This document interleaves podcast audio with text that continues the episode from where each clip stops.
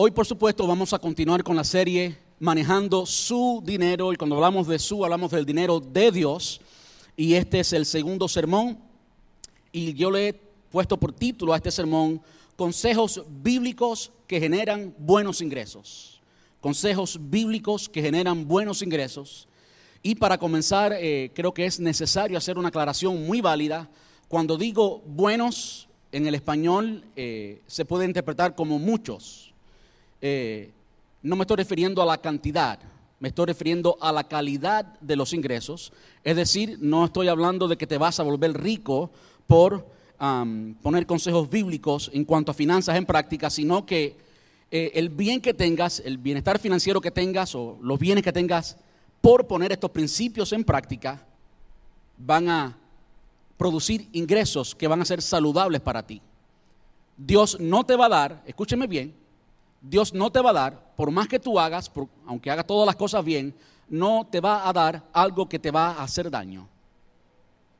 ¿Usted entendió eso? Muchas veces el dinero hace daño.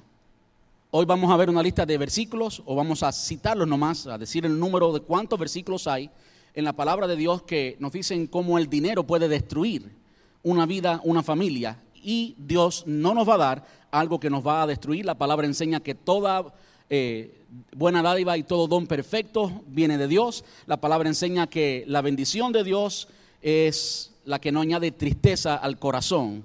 Todo lo que viene de Dios es perfecto, es bueno. Así que Dios no te va a dar más de lo que tú puedas administrar, de modo que eh, complique tu familia, te eche a perder. Dios no va a hacer eso. Cuando decimos consejos bíblicos que generan buenos ingresos, buenos, estoy hablando del carácter de los ingresos, va a ser para bien no simplemente van a ser muchos. Bien, dada esa aclaración, quisiera decir otra aclaración. Yo sé que los domingos que estuvieron, los hermanos que estuvieron aquí el domingo pasado, y perdón el ad, ya iba a las millas, como se dice en Puerto Rico, voy a tratar de hablar un poquito más despacio. los hermanos que estuvieron aquí el domingo pasado eh, saben esto, lo digo porque creo que es necesario. Cuando hablamos de finanzas, por supuesto, es un tema muy sensible y muchas personas están escuchando, pero están escuchando a la defensiva. Y la mayoría de las veces, con razón, y entiendo que es con razón, cuando escuchamos de finanzas, venimos con, con, la mente afilada, venimos, si se puede decir así, de nuevo, a la defensiva, y muchas veces pensando cuáles serán las intenciones o cuáles serán las intenciones del expositor. ¿Qué estará pensando el pastor? Y entiendo que esta es una disposición de muchas personas porque también muchas personas han usado púlpitos, han tratado de manipular la palabra de Dios con eh, el fin de beneficiarse financieramente y hacerse ricos. Bueno, yo quiero decirles que ese no es el caso eh, en, mi persona. Eh, yo no he recibido todavía salario de la iglesia, muy pronto lo voy a recibir.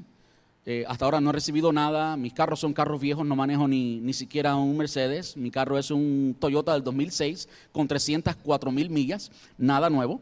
Así que, y el de mi esposa igual, del 2006, no estamos hablando, no estamos predicando la palabra de Dios por ningún beneficio personal, estamos hablando de la palabra de Dios y el tema de las finanzas porque es un tema importante. Y a todos creo que nos interesa aprender de la palabra de Dios de finanzas.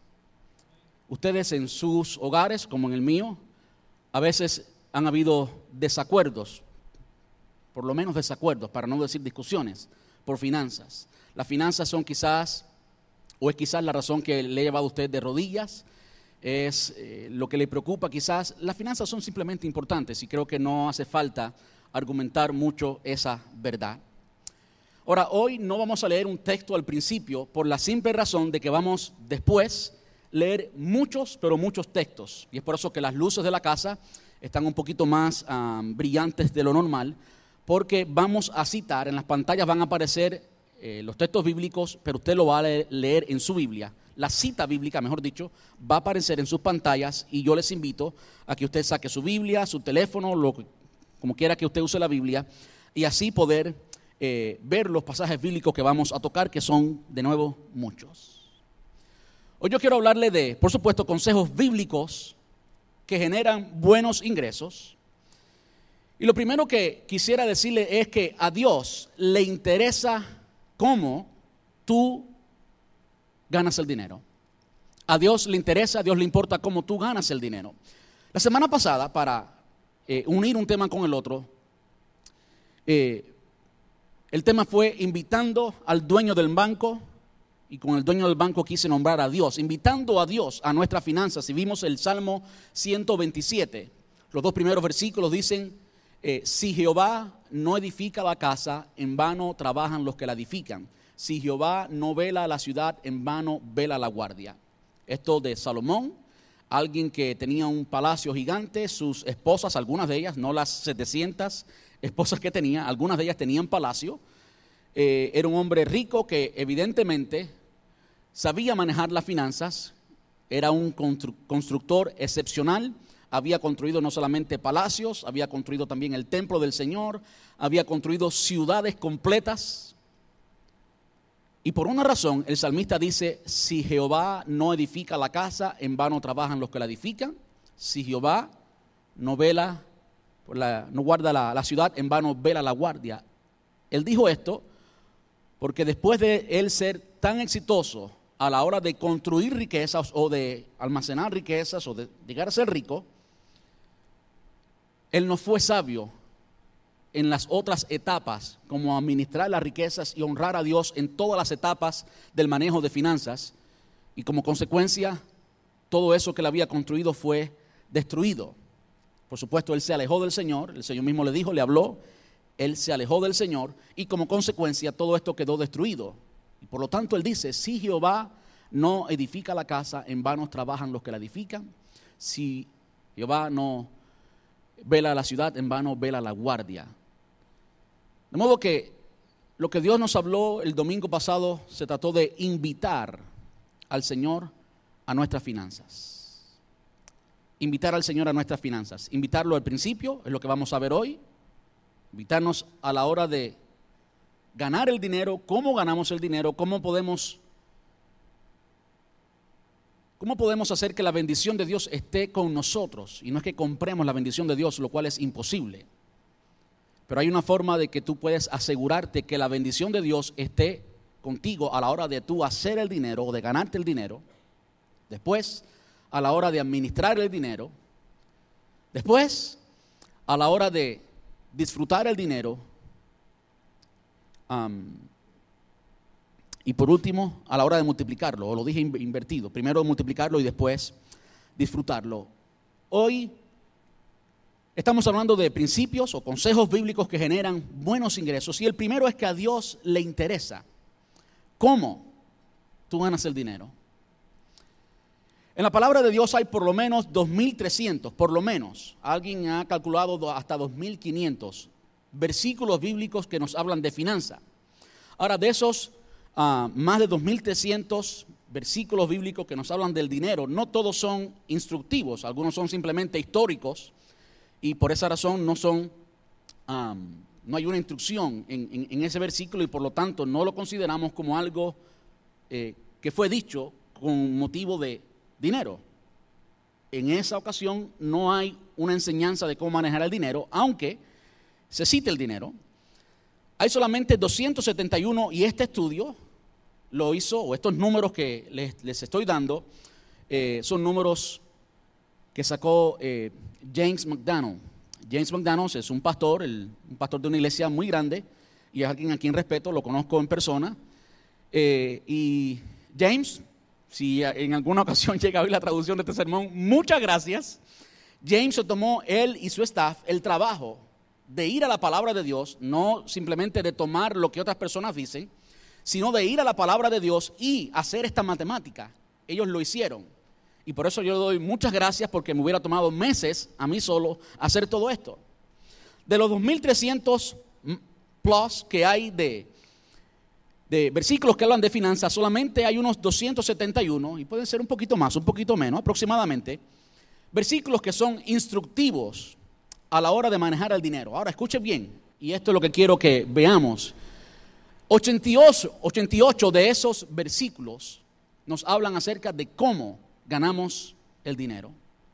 La mayoría, si lo dividimos por categoría, la categoría que más peso tiene, la categoría en la que hay más versículos hablando de un tema específico, es precisamente de esto, de cómo ganamos el dinero. Y ahí lo tienen en sus pantallas, hay 70 versículos que nos hablan acerca de, dar. De hecho es, hay cierta relación entre dar y cómo lo ganamos. Hay un principio bíblico que el Señor enseñó, dice que dando se recibe, eso lo veremos en algún momento. Hay 49 que nos hablan de, de lo malo que puede llegar a ser eh, el amor al dinero o el empleo del dinero si lo emplea incorrectamente, pues los productos son evidentemente malos. Usted puede ver eso en nuestra sociedad y también hay allí estos eh, versículos bíblicos. Hay 32 que nos hablan de cómo administrarlo, 18 cómo disfrutarlo y 14 cómo multiplicarlo. Así que muchas gracias a James McDonald por eso. Y hoy nos enfocamos en cómo ganarlo, cómo ganarlo. 88 versículos, por supuesto, no vamos a revisar esos 88 versículos, simplemente quiero que veamos, con el hecho de que, haya, que hayan tantos, ver que es importante para el Señor cómo usted gana el dinero. Entonces, si usted hasta ahora estaba pensando que para Dios no era importante, sí es importante, es lo más necesario. Y yo diría, en nuestra cultura latina, es aún más necesario que en la cultura judía. Los latinos, hablando generalmente, somos muy dados al fraude, somos muy dados a resolver las cosas como primero podamos, sin preocuparnos por hacer las cosas bien, quizás por, porque en nuestros países la formación pues nos formó así y hemos adoptado esa formación y implementamos esos principios de manejo de finanzas como si fueran lo regular. Pero vamos a ver que a Dios le importa. Y cuando hacemos las cosas bien, podemos contar con el favor de Dios. De modo que yo quiero hablarle de tres, de tres consejos, solamente tres, y vamos a ver diferentes versículos bíblicos en cada uno de esos tres consejos. Y el primero es el siguiente. El primero es, Dios es nuestro recurso. Dios es nuestro recurso, Dios es nuestra fuente. No es, a menos para el creyente, para el cristiano, Jesús es todo nuestra vida. No lo es el empleo, no lo es la profesión y por seguro, y esto es muy importante decirlo, no lo es el gobierno. La iglesia, nosotros como creyentes contamos con Dios. Dios es verdaderamente, de verdad, nuestro Dios. Y por encima de todas las cosas, por encima de nuestro empleo, de nuestras habilidades, por encima del gobierno, por encima de cualquier otra cosa, nuestros recursos vienen de Dios. Él es la fuente de nuestros recursos. ¿Cuántos dicen amén? Muy importante. Entonces hay diferentes pasajes bíblicos que nos dicen eso. Y siempre la condición es si Él es realmente tu Dios, si Él es verdaderamente quien te guía, si tú verdaderamente estás siendo obediente a Dios, entonces podemos contar con la ayuda de Dios y podemos esperar de Él nuestros recursos. Cuando usted pone como fuente de sus recursos eh, sola y exclusivamente el trabajo, bueno, pues puede ser que el trabajo termine por más estable que sea una empresa, puede ser que el día siguiente venda la empresa precisamente por ser exitosa y el próximo día usted está sin trabajo. Eh, puede ser que usted disfrute de salud hoy, no lo queremos, pero es cierto que podemos enfermarnos, podemos tener un accidente, y si nuestro recurso es sola y únicamente eh, nuestro empleo y nuestra salud, pues entonces quedaríamos sin nada. Tenemos que hacer a Dios nuestro recurso. Yo le invito a que veamos en la palabra de Dios cómo esto es lo que la Biblia en su totalidad enseña. Y el primero es un salmo que usted y yo conocemos, el Salmo 23, el salmo que más nos gusta. Jehová es mi pastor, nada me faltará. ¿Verdad que nos gusta eso? Nada me faltará. Y podemos confesarlo y debemos apropiarnos de eso. Pero eso es condicional y la condición es la que está anterior. Si Jehová es mi pastor, si tú sigues el ejemplo, si tú sigues las instrucciones de Jehová, de Dios, entonces Él hará que yo no, yo no sufra ninguna necesidad. Él suplirá todo lo que yo necesito. Jehová es mi pastor, nada me faltará. Nótese que está hablando de lo que nos falta, de nuestras necesidades. No está hablando de lujos, está hablando de necesidades. Si Él es tu pastor, nada te faltará. ¿Cuántos reciben eso? Yo lo recibo y a veces ha sido mi oración. Filipenses capítulo 4, versículo 19. Por muchos años este fue el lema de la escuela dominical en mi iglesia. Mi Dios pues suplirá todo lo que os falte conforme a sus riquezas en gloria en Cristo Jesús. En la nueva traducción viviente dice, y este mismo Dios quien me cuida, suplirá todo lo que necesiten de las gloriosas riquezas que nos ha dado por medio de Cristo Jesús. De nuevo, usted puede subrayar, marcar, si así lo desea, que Él suplirá todo lo que necesitemos. Esa es una promesa, por cierto. Él suplirá todo, usted puede decirlo, todo lo que necesitemos. Todo lo que necesitemos, conforme a sus riquezas en gloria en Cristo Jesús. Y yo quiero ir por esta lista bien rapidito. Simplemente quiero mencionar los versículos para que usted se le mente y después debatimos algunos de ellos. De nuevo, eh, si somos de Dios. Mateo capítulo 6, versículo 33. Busquen el reino de Dios por encima de todas las cosas y lleven una vida justa y Él les dará todo lo que necesiten. Nótese de nuevo una vez más que es lo que necesitamos, no lo que queremos, no los lujos, no nuestros antojos, sino que Dios está comprometido, según estamos viendo aquí, a suplir, a proveer ingresos para tus necesidades. ¿Cuántos dicen amén? Deuteronomio capítulo 8, versículo 18. Y en el versículo que leímos anteriormente, por supuesto, cuando tú buscas a Dios y tú buscas su justicia, entonces entonces Él añadirá todo lo que necesitamos. Deuteronomio capítulo 8, versículo 18, también es condicional. Y nótense cómo en cada uno de estos versículos hay una condición. De modo que no podemos llegar a tener a Dios de nuestro lado a la hora de ganar el dinero incondicionalmente. Muchas personas piensan que compran a Dios a la hora de dar el diezmo, Muchas personas piensan que compran a Dios por una u otra razón. No hay nada que compre a Dios. Usted tiene que ser obediente a los principios de Dios. Y cuando usted cumple con estas condiciones, pues entonces, consecuentemente y única, únicamente cuando usted cumple con la condición, usted puede disfrutar del beneficio. Deuteronomio 8:18, acuérdate del Señor tu Dios. Y Él, Él es quien te da la fuerza para obtener riquezas Acuérdate del Señor tu Dios, no te olvides del Señor. Y de hecho, cada uno de nosotros podemos eh, tener ingresos cuando trabajamos, porque ¿quién nos da la fuerza? ¿Quién nos da la vida? ¿Quién nos da la capacidad para... ¿Quién te dio esa capacidad que tú tienes? Te lo dio el Señor. Y yo sé que hay muchas personas que no quieren honrar a Dios y dicen, no, yo fui a la escuela. Pero aún así, Dios te dio la inteligencia para que pudieras aprender lo que aprendiste en la escuela. Él es quien te da las fuerzas para obtener riquezas a fin de cumplir el pacto que le confirmó a tus, antepasados mediante un juramento. Y ahí nos habla de por qué te dio esas riquezas, para cumplir su pacto. En Génesis capítulo 22, y este es uno de los pasajes que normalmente sacamos de contexto muy fácilmente, eh, a mí me importa mucho el contexto de este pasaje porque es, se trata de Jesús. Génesis capítulo 22, versículo 14.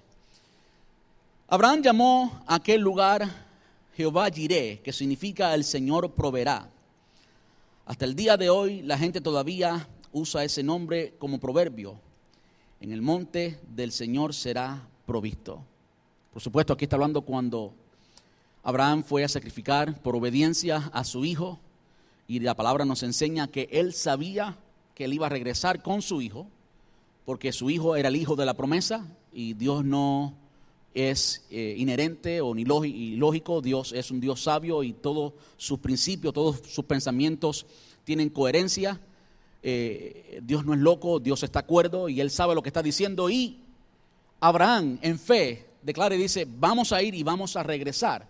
Y cuando ocurre que Dios provee el cordero, conocen la historia, Dios provee el cordero, entonces Abraham termina sacrificando al cordero y no a su propio hijo, y es cuando llama a este lugar Jehová Jireh. Y esto es simbólico de Jesús. Incluso en los únicos otros lugares que aparece literalmente Jehová Jireh es en Marcos capítulo 10, versículo 45. Y allí nos habla precisamente de la obra expiatoria de Jesús. Y también en Romanos capítulo 8, versículo 32, nos habla también de la obra expiatoria de Jesús para la salvación. De modo que aquí Jehová Jireh, muchas veces lo usamos para hasta cuando necesitamos una compota. Ya, Jehová Jireh una compota, pero tiene un significado mucho más eh, grande que eso tiene que ver con la obra redentora de Jesús. Ahora el mismo apóstol Pablo nos dice que si Él nos dio a Jesús, ¿cómo no nos dará también con Él todas las cosas? Y ahí, desde ese punto de vista, sí están incluidas aquellas cosas de menor importancia, pero no le restemos importancia y no usemos eh, muy libremente, ah, Jehová iré, Jehová iré. Sí, Él es su nombre, Jehová iré, eso es su nombre, Jehová iré, Dios proveerá. Pero en esta ocasión está hablando de la redención y de hecho, no hay nada más grande que precisamente lo que Él ya ha provisto para nosotros. Si Dios no te diera nada más y fueras pobre toda tu vida, pudieras vivir agradecido porque no hay nada que supere el regalo de la cruz, Cristo Jesús. Amén. prover Amén. A veces pensamos y hablamos de las bendiciones de Dios cuando tenemos bendiciones materiales y nos olvidamos de las bendiciones espirituales. Y a la hora que nuestros valores cambian y consideramos bendiciones solamente aquellas que son materiales y no consideramos las riquezas, las abundantes riquezas que tenemos en Cristo Jesús, estamos menospreciando las riquezas del Evangelio, estamos eh, despreciando las riquezas de Dios que son eternas, espirituales y eternas, no materiales y temporales. Proverbios capítulo 3, versículo 9, y se dan cuenta ahora por qué estoy simplemente leyendo, son muchos versículos.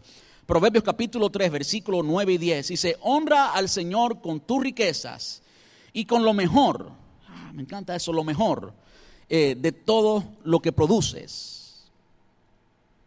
Entonces, está muy lógico este pasaje, entonces Él llenará tus graneros y tus tinajas se rebosarán de buen vino.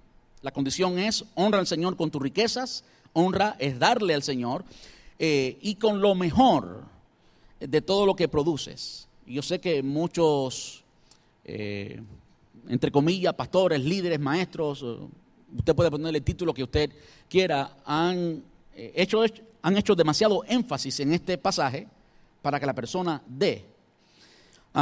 pero sí es cierto que no podemos tratar a Dios con lo que nos sobra, Nuestras ofrendas en este lugar o en cualquier lugar, nuestras ofrendas las damos al Señor, aunque se gasten en la iglesia. Yo entiendo eso, pero usted no las da si no es al Señor.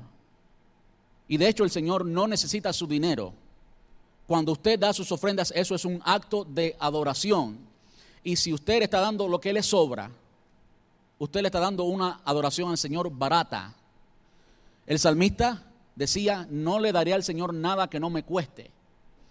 Entonces, es mi oración que aprendamos a darle al Señor así, como dice este pasaje, con lo mejor de todo lo que produces. Entonces no lo podemos revertir, no, no le podemos dar al Señor lo peor, lo que nos sobra, y esperar que el Señor nos bendiga, llene nuestros graneros y podamos experimentar la bendición del Señor en nuestras entradas. No podemos hacer eso, no podemos revertir ese, orden ya establecido por Dios. Y por último, y este también es un pasaje que muchas veces, pero muchas, muchas veces se ha sacado de contexto. De nuevo, una vez más, con la idea de que la iglesia dé. ¿eh? Eh, eventualmente hablaremos de nuevo de este pasaje. Y es Malaquías capítulo 3, versículo 10. Traigan todos los diezmos al depósito del templo, al alfolí, para que haya suficiente comida en mi casa. Si lo hacen, dice el Señor de los ejércitos celestiales, les abriré las ventanas de los cielos, derramaré una bendición tan grande que no tendrán suficiente espacio para guardarla. Inténtenlo, pónganme a prueba. Es la única ocasión en la palabra de Dios que el mismo Dios nos dice que le pongamos a prueba. Normalmente no probamos al Señor. En esta ocasión, una excepción, el Señor nos dice que le probemos en cuanto a esto. Ahora, dije anteriormente que este pasaje muchas veces lo sacan de contexto porque eh, quieren imponer que la iglesia, usando este pasaje del diezmo, y esto fue hecho para, o fue dicho al pueblo de Israel, y habían ciertas necesidades que habían en el pueblo de Israel, la tribu de Leví, habían 12 tribus en Israel, la tribu de Leví, el Señor Dios le prohibió tener adquisición, le prohibió trabajar y le prohibió tener tierra. Ellos tenían, por mandato divino, que dedicarse al templo. Y el mandato fue que los hermanos de ellos, y ese es el contexto y exactamente las palabras eh, más ideales para hablar del tema, los hermanos de ellos iban a hacerse cargo de sus necesidades. ¿Cómo? A través del diezmo. Y eh, al ellos dar el diezmo, pues en la casa de Dios, eh, los levitas eran quienes ministraban no solamente en el ministerio sacerdotal, sino también en la música. Ellos todos podían estar bien únicamente cuando sus hermanos los otros judíos daban el diezmo. Y lo que está diciendo aquí es que pues traigan todos los diezmos al depósito y los diezmos no era solamente finanzas, sino que era los bienes materiales. Era sal, era arroz, era cebada, era de todos los bienes. Así que de eso se trataba. Y en un momento específico hablaremos más acerca del tema. Eh, por ahora quiero nomás que veamos que Dios, escuche bien, Dios es quien está hablando en esta ocasión, no es un hombre acerca de Dios, sino que es Dios quien está hablando. Dice el Señor de los ejércitos celestiales, les abriré las ventanas de los cielos, derramaré una bendición tan grande que no tendrán suficiente espacio para guardarla. Inténtenlo, pónganlo en práctica. De modo que en todos estos pasajes, ¿quién es? ¿Quién da? ¿Quién es la fuente del recurso? ¿Quién es? Es Dios.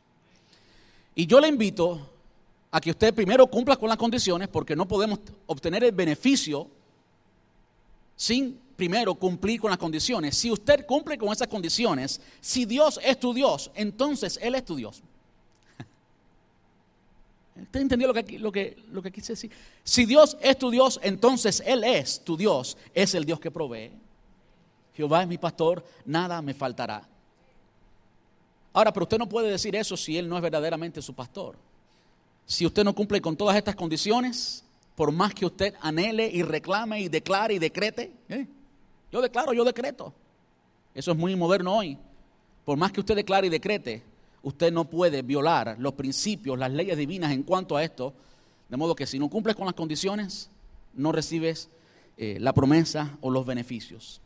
Pero yo quiero decirle que Dios quiere que usted cuente con Él. Yo quiero que usted cuente con Él porque Él es nuestro Padre. Y como Padre, Él cuida de sus hijos. ¿Cuántos dicen amén? Yo quiero siempre disfrutar de ese cuidado del Señor. Y de nuevo, una vez más, algo que vemos repetidamente en estos pasajes que hemos visto es que Él está comprometido a suplir nuestras necesidades, no nuestros gustos, no nuestros lujos. Muchas veces son precisamente los gustos y los lujos, a veces extremos, a veces completamente dañinos, a veces completamente enfermizos, lo que nos llevan a salirnos de la bendición de Dios que Dios quiere darnos. Y a veces cuando nos salimos de ahí y queremos más de eso, nos hace daños, daño. Y una vez más, Dios no quiere hacernos daño con ningún bien material y si nos hacer daño, pues mejor no nos lo da. Es mejor que seamos pobres con el Señor que no seamos ricos y nos perdamos. Amén. Ese es sencillamente el primer eh, consejo que genera buenos ingresos, que Dios es nuestra fuente, que Dios es nuestro recurso. Entonces eso nos lleva a depender de Dios, no a depender de nuestro empleo, de nuevo, no a depender mucho menos del gobierno. En nuestro país ya es moda depender del gobierno y yo sé que hay familias que están en necesidad y si están en necesidad y el sistema social está estructurado para eso, pues está bien. Pero yo le invito a que usted viva según los principios del reino y no según los principios de nuestra cultura. Porque nuestra cultura, la cultura americana, el sistema de seguro social no es el sistema de manejo de finanzas del reino. Hay un Dios y Él se compromete a suplir nuestras necesidades. Amén. De hecho, el gobierno de los Estados Unidos ha hecho muchas decisiones incorrectas en cuanto al manejo de las finanzas. Y si usted depende del gobierno, pues ahí van a estar sus finanzas y muy posible el gobierno se, de- se declara en bancarrota en cierta ocasión y entonces todos sus recursos se fueron a pique. Yo no sé si usted sigue, eh, sigue las noticias, si usted sigue lo que pasa financieramente, pero esto está ocurriendo. Es ilógico la deuda que tienen los Estados Unidos y la forma en que se maneja incluso los ah, programas de eh, seguro social son ilógicos y muchas veces no, eh, muchas veces no, en su gran mayoría no representan valores divinos y valores que eh, prometan una estabilidad financiera. Entonces el segundo, vamos al segundo. El segundo de estos principios, antes del segundo, perdón, antes del segundo, algo muy importante en cuanto a tener a Dios como nuestra fuente, es lo siguiente. El dinero para muchas personas representa un Dios. Y como vamos a leer ahorita, no podemos, es imposible, imposible, dice Mateo capítulo 6, versículo 22, si estoy en lo correcto, es imposible, nadie puede servir a Dios y al dinero. De modo que o le servimos a uno o le servimos al otro. Y yo le animo que a la luz de las escrituras nos animemos a que en lugar de nosotros servir al dinero, lo cual nos impide, literalmente, según la palabra de Dios, servirle a Dios, en lugar de servirle al dinero, hagamos que nuestro dinero nos sirva a nosotros, para que entonces nosotros podamos servirle a Dios y también al prójimo, porque eso es, ese debe ser, esa debe ser la posición del creyente. Los, las personas que, que tienen firmas grandes de consejería en cuanto a finanzas han llegado a la conclusión que la mayoría de las personas buscan, escúcheme bien, buscan en el dinero lo que solamente Dios puede dar. La mayoría de las personas buscan en el dinero lo que solamente Dios puede dar. ¿Qué es esto? Seguridad, significado, ser importante, sentirse importante y éxito. La mayoría de las personas que son pobres no se consideran exitosas, la mayoría, no todos, por esto, porque las personas buscan que el dinero llene su vida de éxito. Y si tiene dinero, entonces se considera a la persona exitosa. Pero yo quiero decirle, hay muchas personas pobres que son más exitosas que Donald Trump. ¿Eh? Con todos los edificios y todo lo que dice él que él sabe hacer, ¿verdad? hay muchas personas que tienen éxito, especialmente si es creyente. Usted tiene todo para tener éxito. Usted no necesita tener mucho dinero para tener éxito. Quien único da seguridad, significado, importancia y éxito es Dios. Si usted vive con Dios, por más dinero que usted tenga, ese dinero no va a proveer estas cosas que normalmente buscamos con tanto ahínco, con tanta fuerza, seguridad, significado y éxito. Ahora sí vamos al próximo paso. Y es trabaja para Dios. Estamos hablando de diferentes consejos que de nuevo van a producir o van a generar buenos ingresos. Hay una gran diferencia cuando tú trabajas para una persona que cuando tú trabajas para Dios. Y vamos a ver en las escrituras cómo este es precisamente el consejo bíblico. Colosenses capítulo 3, versículos desde el 22 hasta el 25. Dice siervos, y cuando dice siervos aquí, está hablándole a esclavos. ¿Ok? Ahora, Colosenses es una iglesia, quiere decir que el apóstol Pablo le estaba hablando a esclavos que eran cristianos y que sus amos también eran cristianos. Dice, siervos, obedecer en todo a vuestros amos terrenales, no sirviendo, no sirviendo al ojo como los que quieren agradar a los hombres, sino con corazón sincero, temiendo a Dios. Y todo lo que hagáis, hacerlo de corazón como para el Señor y no para los hombres sabiendo que del Señor recibiste la recompensa de la herencia, eh, porque a Cristo el Señor servís.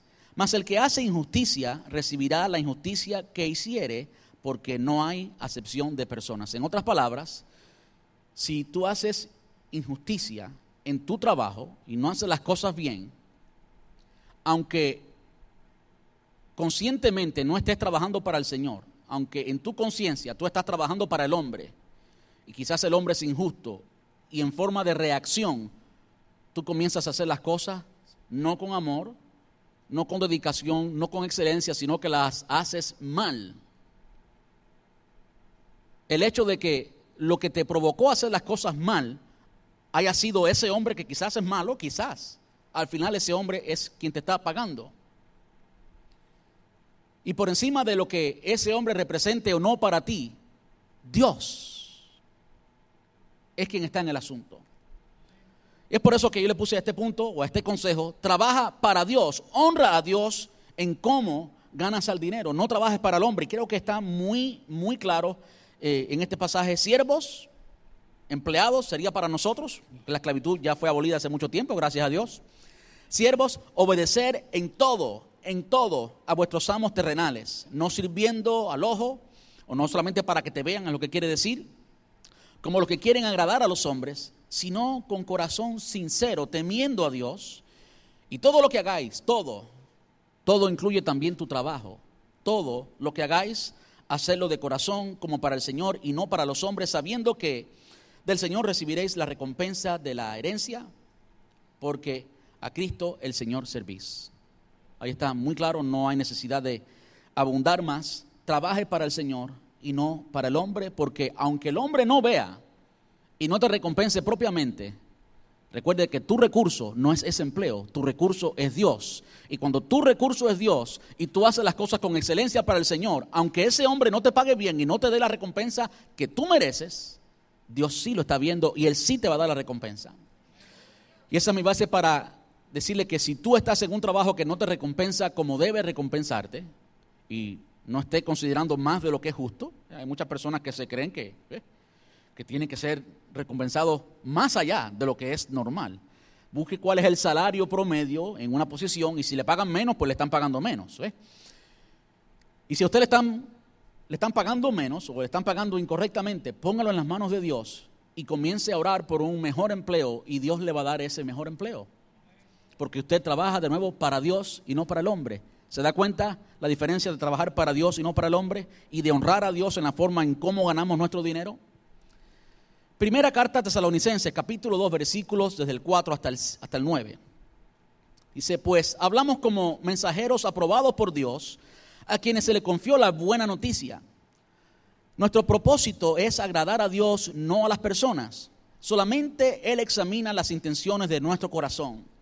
Como bien saben, ni una sola vez tratamos de ganarlos adulándolos o dándole elogios. Y Dios es nuestro testigo que nunca aparentamos ser amigos de ustedes con el fin de sacarles el dinero. Esto es lo que muchos pastores allá afuera, o predicadores, o apóstoles, o lo que le quieran llamar, tienen que leer. ¿Cuántos son, cuántos son como Pablo? No hay muchos, ¿verdad? O hay algunos, pero qué bueno que Pablo podía hablar así, qué bueno que podamos identificarnos con Pablo en lo que él está diciendo. Y Dios es nuestro testigo de que nunca aparentamos ser amigos de ustedes con el fin de sacarles el dinero. En cuanto a elogios humanos, nunca lo hemos buscado ni de ustedes ni de nadie. Versículo 7, como apóstoles de Cristo, sin duda teníamos el derecho de, hacerlo, de, de, de hacerle ciertas exigencias. Sin embargo, fuimos como niños entre ustedes o bien fuimos como una madre que alimenta y cuida a sus propios hijos. Los amamos tanto que no, que no solo les presentamos la buena noticia de Dios, sino que también les abrimos nuestras propias vidas. ¿Acaso no se acuerdan, amados hermanos, cuánto trabajamos entre ustedes? Está hablando de trabajo. ¿Cuánto trabajamos entre ustedes día y noche? Día y noche con esfuerzo nos esforzamos por, por, ganarnos la vida a fin de no ser una carga para ninguno de ustedes mientras le predicábamos la buena noticia de Dios. El apóstol Pablo le estaba diciendo, yo pudiera exigirle que ustedes me sostengan porque le estoy sirviendo, básicamente. Es lo que está diciendo. Pero él optaba no hacer eso para enseñarles y no ser carga para ellos, para que ellos no fueran afectados. Así de grande era el amor de el apóstol Pablo por esta iglesia en Tesalónica. Y él dice, ustedes no se dieron cuenta cuánto trabajamos de día y de noche, cuánto nos esforzamos. Él se esforzaba y cuando hacemos eso para Dios, Él nos recompensará. Y voy a ir un poquito más allá. Si Él no llegara a recompensarnos en esta vida, lo cual Él no tiene que hacerlo porque ya tenemos a Cristo y con eso es suficiente, Él sí lo hará en la próxima. La palabra enseña Mateo capítulo 25, si no me equivoco, Mateo capítulo 23, no me acuerdo ahora, pero búscalo en Mateo, los últimos capítulos de Mateo, que el Señor Jesús, con todos los ángeles, frente a todas las naciones, recompensará a cada uno, aún por un vaso de agua que demos. Él nos va a recompensar. Así que puedes esperar recompensa. Eh, Pablo escribe una segunda vez a esta iglesia en Tesalónica, capítulo 3, versículos desde el 6 al 12. Y quiero leerles lo que dice allí. Incluso está subtitulado, en una versión dice, exhortando a vivir correctamente, en la otra dice, el deber de trabajar. Entonces escúchenme todo que esto es muy importante. Dice, y ahora, amados hermanos, les damos el, siguiente eh, mandato en nombre de nuestro Señor Jesucristo aléjense de todos los, eh, de todos los creyentes que llevan vidas ociosas o vagos y que no siguen la tradición que recibieron de nosotros, pues ustedes saben que deben imitarnos. No estuvimos sin hacer nada cuando los visitamos a ustedes. En ningún momento aceptamos comida de nadie sin pagarla. Trabajamos mucho de día y de noche a fin de no ser una carga para ninguno de ustedes. Por cierto, teníamos el derecho de nuevo de pedirles eh, que nos alimentaran, pero quisimos dejar, dejarles un ejemplo a seguir. Incluso, mientras estábamos con ustedes, le dimos la siguiente orden. Los que no están dispuestos a trabajar, que tampoco coman. Yo creo que el gobierno de los Estados Unidos debiera leer esto y hay muchas personas vagos que se quedan en su casa y no quieren hacer, no quieren, no es que no puedan, sino que no quieren. Permítanme la aclaración, que es importante. Em, les den así. El mandamiento bíblico es el que no trabaje, que no coma. Y esta versión me gusta mucho porque dice los que no están dispuestos, porque entendemos que hay muchas personas que simplemente no pueden trabajar.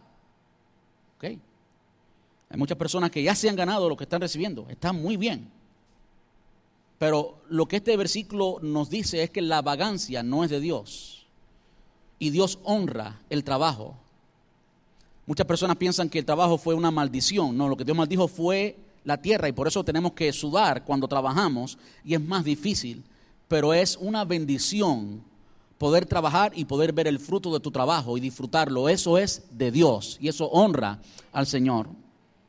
Sin embargo, oímos que algunos de ustedes eh, llevan vidas de ocio, llevan vidas de vagos y se niegan a trabajar y se entrometen en los asuntos de los demás. Eso lo entiendo muy bien. Cuando alguien no tiene nada que hacer, está en el chisme. ¿Eh? ¿Lo dije bien caribeño? Cuando alguien está ocupado, no tiene tiempo para perder en cosas, en cosas pequeñas y meterse en los asuntos de los demás. Usted ve a alguien que está metido en todo, busque lo que por ahí está, es un vago.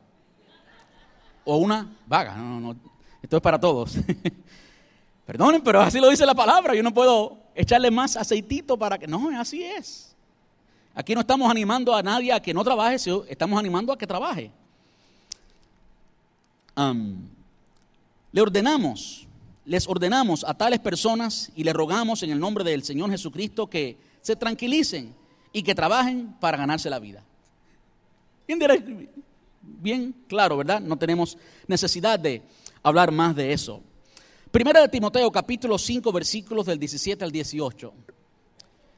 Dice, los ancianos que cumplen bien su función deberían ser respetados y bien remunerados. Esta es la nueva traducción viviente. La versión Reina Valera dice, debían eh, ser tenidos por doble honor. Y para serles muy honesto, hasta esta ocasión yo pensaba que doble honor significa doble pago, pero en esta ocasión no es doble pago, sino que sean respetados y bien remunerados. ahí está el doble. Eh, son honrados con el respeto y son honrados también monetariamente. Es un pasaje, una vez más, que nos dice que sí, en la iglesia deben haber personas que pueden recibir salario y deben recibir salario. Y aclaro, no solamente el pastor, pueden haber más de, eh, pueden haber muchas personas con salario y es bueno que haya muchas personas con salario porque pueden entonces dedicarse y su familia pueden ser suministradas. y entonces dice esto acerca de los ancianos que cumplen bien su función. Cuando las personas que han tenido empleado, cuando hay un empleado que trabaja para cumplir nomás y hay un empleado que se esfuerza y que ama su trabajo y se dedica al trabajo, ¿usted se siente motivado a pagarle más al que trabaja más, sí o no? Una de las cosas que han hecho las, las uniones es precisamente eso. que no hay una motivación para trabajar más porque no te van a pagar más. Y si no te van a pagar más, pues ¿para qué trabajar más? Desde ese punto, pues la unión no representa un principio bíblico, no representa un valor bíblico. Los que tienen unión, pues si me están mirando, se están riendo porque saben que es verdad. Pero qué bueno es que le servimos a Dios, trabajamos para Él. Y Él sí mira cómo trabajamos y cómo hacemos el dinero. Trabajar honra al Señor. Hechos, y con este termino eh, este punto, Hechos capítulo 20, versículos del 33 al 35. En este caso, Pablo se está despidiendo de la iglesia de Éfeso, está en su tercer viaje misionero, y los cristianos allí en Éfeso eh, amaban a Pablo, y estas son las palabras con las que Pablo se despide. Dice, yo nunca he codiciado la plata, ni el oro, ni la ropa de nadie. Qué bueno, ese es un ejemplo que debemos seguir todos los pastores. Ustedes deben saber que mis dos manos han trabajado para satisfacer mis propias necesidades e incluso las necesidades de los que estuvieron conmigo. Pablo trabajaba no solamente para él, sino para ayudar a otros que estaban con él y no ser carga a la iglesia. Y este era el caso en la iglesia de Éfeso. Y he sido un ejemplo constante de cómo pueden ayudar con trabajo y esfuerzo. De nuevo, Dios honra el trabajo y esfuerzo a los que están en necesidad. Deben recordar las palabras del Señor Jesús. Hay más bendición en dar que en recibir. Más bienaventurada cosa es dar que recibir. Así que ahí está. Trabaja para Dios. Honra a Dios en cómo trabajas y déjale a Él los resultados. No reacciones a las injusticias del hombre porque no trabajas para el hombre, trabajas para Dios. Él te va a recompensar. Ahora, si trabajas para Dios, espera la promoción de Dios. Que muchas veces Dios puede abrirte puertas y quizás por temores, por una razón o por otra, no llegas a cambiarte a la nueva puerta que Dios tiene para ti. Si trabajas para Dios, también Dios te va a dar la promoción, porque Él es un Dios justo y un Dios bueno. ¿Cuántos dicen amén? Por último, cuida tu corazón de la avaricia. Cuida tu corazón de la avaricia y del dinero rápido. Mira lo que dice Proverbios capítulo 13, versículo 11. Proverbios 13, 11. Las riquezas logradas, la riqueza lograda de la noche a la mañana pronto desaparece. Y créanme que Dios es veraz todas esas estructuras que hay por ahí, multiniveles, y que prometen que te vas a hacer rico en tres días, o en tres semanas, o en tres meses, o en tres años, bla, bla, bla. No es verdad, la palabra de Dios es verdad, y la palabra dice que la riqueza lograda de la noche a la mañana pronto desaparece. Quizás te hagas rico, pero así como te hiciste rico, te vas a hacer pobre de nuevo. Va a desaparecer, Dios es veraz. Pero lo que es fruto del el arduo trabajo aumenta con el tiempo. De nuevo, Dios está honrando al arduo trabajo. A Dios le place, escuche bien, cuando tú en tu trabajo te esmeras y das lo mejor, porque de nuevo trabajas para Dios y Él promete que cuando lo haces así, la riqueza va a aumentar con el tiempo. Vas a estar bien. ¿Cuántos dicen amén? ¿Cuántos de ustedes conocen o han oído o han visto videos en YouTube y en diferentes lugares acerca de personas que han recibido el premio de la lotería o del Super Bowl, es cuestión de tiempo que lo pierdan. La gran mayoría, no voy a decir todos.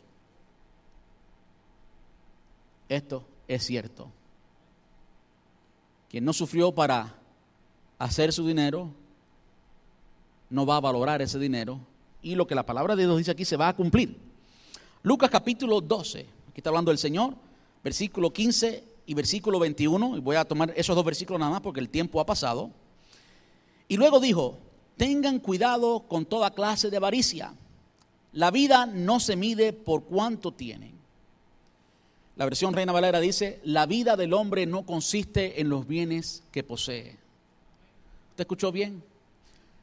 Dejemos de valorar el dinero como si lo fuera todo. El dinero no lo es todo. El dinero está para servirnos a nosotros. Y tengamos o no tengamos, podemos ser personas realizadas. La vida del hombre no consiste en los bienes que posee, lo dijo Jesús. Tengan cuidado de la avaricia. Versículo 21. Así es. El que mantiene riquezas terrenales pero no es rico en su relación con Dios es un necio. Eh, así lo dice la nueva traducción viviente, Lucas 12, 21. El que almacena riquezas terrenales, pero no es rico en su relación con Dios, es un necio. Así que ahí tenemos cómo cuidar nuestro corazón. Ahora yo quiero decirle también lo siguiente. Así como podemos cuidar nuestro corazón, corazón de la avaricia, debemos también cuidar nuestro corazón de lo opuesto en una forma reactiva. Es decir, cuando usted conoce y ve a personas que eh, con motivos erróneos, como tú veas, usted ve a llamados ministros convertirse en millonarios a través de la iglesia, eso causa que tú no quieras dar para el Señor, ¿verdad? A mí también me causa eso. Si yo sé que en un lugar las eh, finanzas no se administran como debe ser, pues yo no voy a dar a ese lugar. Y usted tiene todo el derecho de hacerlo y debe hacerlo. Ahora tenemos que tener mucho cuidado a la hora de mirar a los ministros, porque hay ministros a quienes Dios, escúcheme bien, Dios le ha dado la habilidad de hacer negocio y son personas que lo hacen con integridad, que lo hacen bien y Dios simplemente en su soberanía les quiso bendecir. Y si ese ministro ha sabido manejar el dinero y tiene una mansión y maneja un Lamborghini y no es dinero de la iglesia, nosotros no tenemos derecho a acusarlo. Al final, a quien esa persona le da cuenta es a Dios. Usted no se siente en la silla de, juicio porque usted no es Dios, usted no es juez. Así que dejemos a esas personas tranquilas que le darán cuenta al Señor. Ahora, si usted sabe que la persona se ha vuelto millonaria del Evangelio, pues ahí las cosas están un poquito difíciles. Y esto de volverse millonario y de acumular riquezas del Evangelio es compatible con la falsedad. No siempre es falsedad, pero es compatible con la falsedad y es parte del carácter de las personas que vienen simplemente a sacarle el dinero a la iglesia el apóstol Pablo escribe a Timoteo, un joven pastor, discípulo de Pablo, en la primera carta a Timoteo, capítulo 6, versículos desde el 6 hasta el 10. Dice, ahora bien, la verdadera sumisión a Dios es una gran riqueza en sí misma cuando uno está contento con lo que tiene. Después de todo, no trajimos nada cuando vinimos a este mundo, ni tampoco podremos llevarnos nada cuando lo dejemos. Así que si tenemos suficiente alimento y ropa, estemos contentos. Ese es el principio de contentamiento, lo vamos a ver en otras ocasiones. En el presente y más quizás en los Estados Unidos que cualquier otro lugar, usted tiene un gran número de medios, medios ah, como la televisión, la radio, medios de, de combatiendo en contra de esto. Las personas o los negociantes allá afuera invierten millones en que usted no esté contento con lo que tiene. Ahora, ¿a quién usted va a escuchar? ¿Usted va a escuchar a la palabra de Dios o va a escuchar el anuncio de la televisión que te hace pensar que tu carro ya no sirve? ¿Quién dijo que no? Si te lleva y te trae y tiene hasta aire acondicionado. Ahora escucha el consejo que le da el apóstol Pablo a Timoteo. Después de todo, no trajimos nada cuando vinimos a este mundo y tampoco nos llevaremos nada. Así que si tenemos para comer y para vestir, está bien. Escucha ahora, pero los que viven con la ambición de hacerse ricos, caen en tentación y quedan atrapados por muchos deseos necios, son necios esos deseos, escúchelo bien, y dañinos, que los hunden en ruina y la destrucción. Si usted se siente o se encuentra en alguna ocasión identificado con esto, cuando usted tiene deseos, ambición de hacerse rico, usted quiere hacerse rico, pues mire, deje eso. Porque esos deseos son necios, son dañinos y lo van a hundir en la ruina y en la destrucción. Pues el amor al dinero es la raíz, el amor al dinero no el dinero, el dinero es un instrumento nomás, el dinero no tiene la culpa. es el amor al dinero, es la gente que no sabe manejar el dinero. Deja el dinero tranquilo, que el dinero ni siente nada. Pues el amor al dinero es la raíz de toda clase de mal. Algunas personas en su intento, en su intenso, perdón, en su intenso deseo por el dinero, se han desviado de la fe verdadera y se han causado, ellos mismos se han causado muchas heridas dolorosas. ¿Y qué me duele? Duele cuando alguien ha querido tener, tener y tener más y después pierde todo y va a la pobreza y después eso duele pensar y decir, ah, yo tuve medio millón en, el banco y ahora no tengo nada y estar en deuda. No, no quiero estar ahí, me imagino cómo eso puede doler. Quiero terminar también con un pasaje bíblico, he leído mucho hoy, pero creo que ha sido necesario,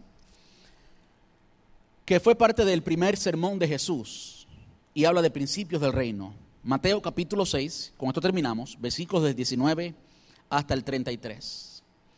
Dice, no almacenen, no almacenen. Se trata de avaricia. No almacenen tesoros aquí en la tierra donde la porilla se los comen y el óxido los destruye y donde los ladrones entran y roban. Almacenen tus tesoros en el cielo donde la polilla o las polillas y el óxido no pueden destruir y los ladrones no entran a robar. Donde está o donde esté tu tesoro, allí estará también los deseos de tu corazón. Ahí está el pasaje que le, le cité ahorita. Nadie puede, escuche bien, servir a dos amos pues odiará a uno y amará al otro. Será leal a uno y despreciará al otro. No se puede servir a Dios y al dinero. Por eso les digo que no se preocupen por la vida diaria, si tendrán suficiente alimento y bebida, y de nuevo eso son necesidades, no son bebidas alcohólicas, son una necesidad, alimento y bebida o suficiente ropa para vestirse. ¿Acaso no es la vida más que, más que el alimento y el cuerpo más que la ropa? Miren los pájaros, las plantas eh, ni cosechan ni guardan comida en graneros, pero el Padre Celestial los alimenta. ¿Y no son ustedes para Él mucho más valiosos que ellos?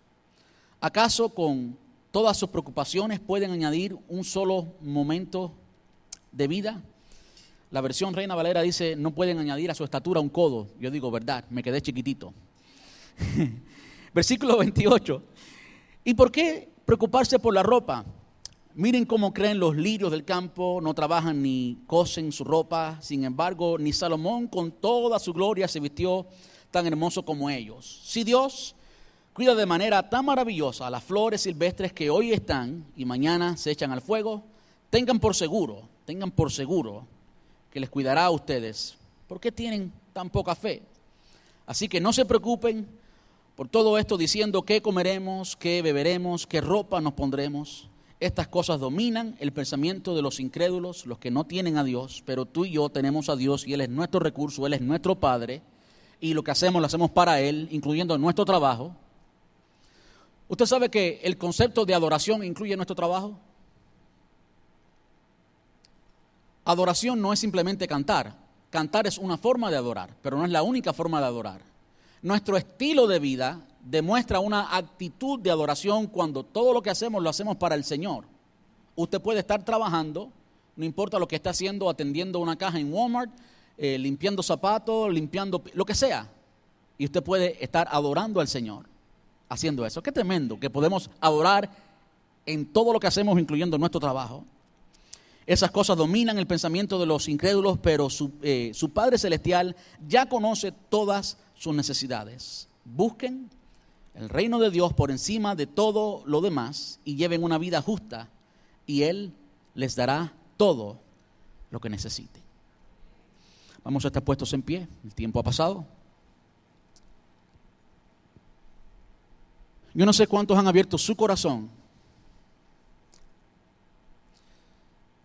Esto es invitar a Dios en cómo hacemos el dinero. Y cuando usted invita a Dios, Dios le bendice. Yo no creo, no hay ningún pasaje bíblico en la Biblia que Dios se complace cuando tú estás sufriendo y sin dinero. A veces Dios nos lleva allí para enseñarnos algo, pero ese no es el fin. Esa no es la meta. La meta no es que tú estés completamente, eternamente en esa condición. Esa condición debe ser pasajera y escúcheme bien, depende de tu actitud y tu respuesta. Si tú eres dócil al Señor y aprendes la lección, lo más natural y lo que Dios quiere es que salgas de esa condición rápido y disfrutes de lo que Dios tiene para ti. El próximo domingo aprenderemos cómo administrarlo y el siguiente cómo multiplicarlo y el último cómo disfrutarlo, así que les invito a que estén con nosotros.